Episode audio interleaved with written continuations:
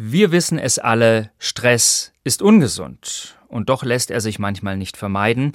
Dann schlägt er bei vielen sprichwörtlich auf den Magen oder bereitet Bauchschmerzen. Schon länger ist bekannt, dass psychischer Stress Krankheiten verschlimmern kann. Darmentzündungen gehören zum Beispiel dazu. Jetzt haben Wissenschaftlerinnen und Wissenschaftler aus den USA herausgefunden, warum das so ist. Katharina Ditschke aus der SWR Wissenschaftsredaktion fasst die Studienergebnisse zusammen. Vor gut 2500 Jahren schrieb Hippokrates den Satz, der Darm ist der Vater aller Trübsal.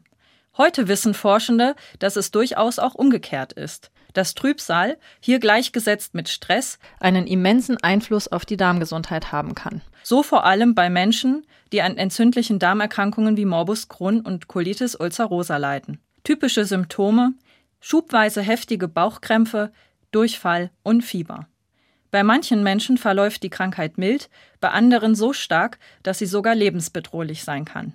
Haben Betroffene einen Entzündungsschub, gibt es zwei Herangehensweisen. Das Mittel der Wahl sind Glukokortikoide, besser bekannt als Cortison.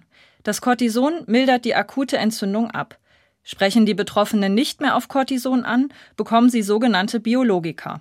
Das sind Antikörper. Auch sie sollen den Entzündungsprozess stoppen. Ein Aspekt wurde allerdings lange außer Acht gelassen, sagt Professor Christoph Theis, Mikrobiologe an der University of Pennsylvania in Philadelphia.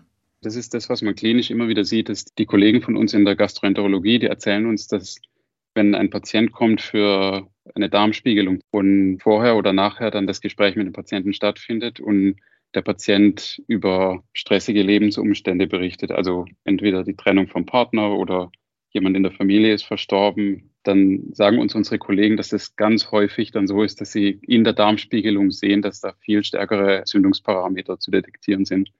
Diese Rückmeldung haben Theis und sein Team zum Anlass genommen, hier weiter zu forschen. Wie wirkt sich der mentale Status und der Faktor Stress auf Darmerkrankungen aus? Zunächst hat sich das Forscherteam angeschaut, was passiert, wenn dem Gehirn Stress signalisiert wird. In Tierversuchen mit Mäusen fand es heraus, dass es nach einer Stresswelle Signale an die Nebennieren sendet. Die Nebenniere schüttet selbst körpereigenes Glukokortikoid, also Cortison, aus. Das wirkt zunächst schmerzstillend und entzündungshemmend, in der Medizin antiinflammatorisch genannt. Christoph Theis. Das heißt, der Körper reagiert auf Stress und schüttet all diese Stresshormone aus und die supprimieren dann akut die Immunantwort. Das heißt, akut wird die Entzündung gedämpft. Die Beobachtung war für uns extrem überraschend, dass der entzündungsverstärkende Effekt über diese Glucocorticoid-Hormone vermittelt wird, wobei ja diese Glucocorticoide eigentlich antiinflammatorisch sind. Das heißt, es ist eigentlich ein großes Paradox. Bei chronischem Schmerz kehrt sich das System also offensichtlich um. Die Entzündung im Darm verstärkt sich, wenn zusätzlich Cortison als Medikament gegeben wird, während der Körper eigenes Cortison produziert. Die Forschenden gingen davon aus, dass Cortison direkt auf die Immunzellen einwirkt. Es stellte sich jedoch heraus, dass es eine Art Zwischenschicht gibt, sogenannte Gliazellen. Darin werden Moleküle freigesetzt, die das Zusammenziehen der Darmmuskeln blockieren und die schmerzhaften Darmentzündungen verschlimmern und verlängern. Die Forschenden sehen nun zwei Möglichkeiten, Patientinnen und Patienten mit chronischen Darmerkrankungen künftig besser helfen zu können. Noch einmal Christoph Theis von der University of Pennsylvania.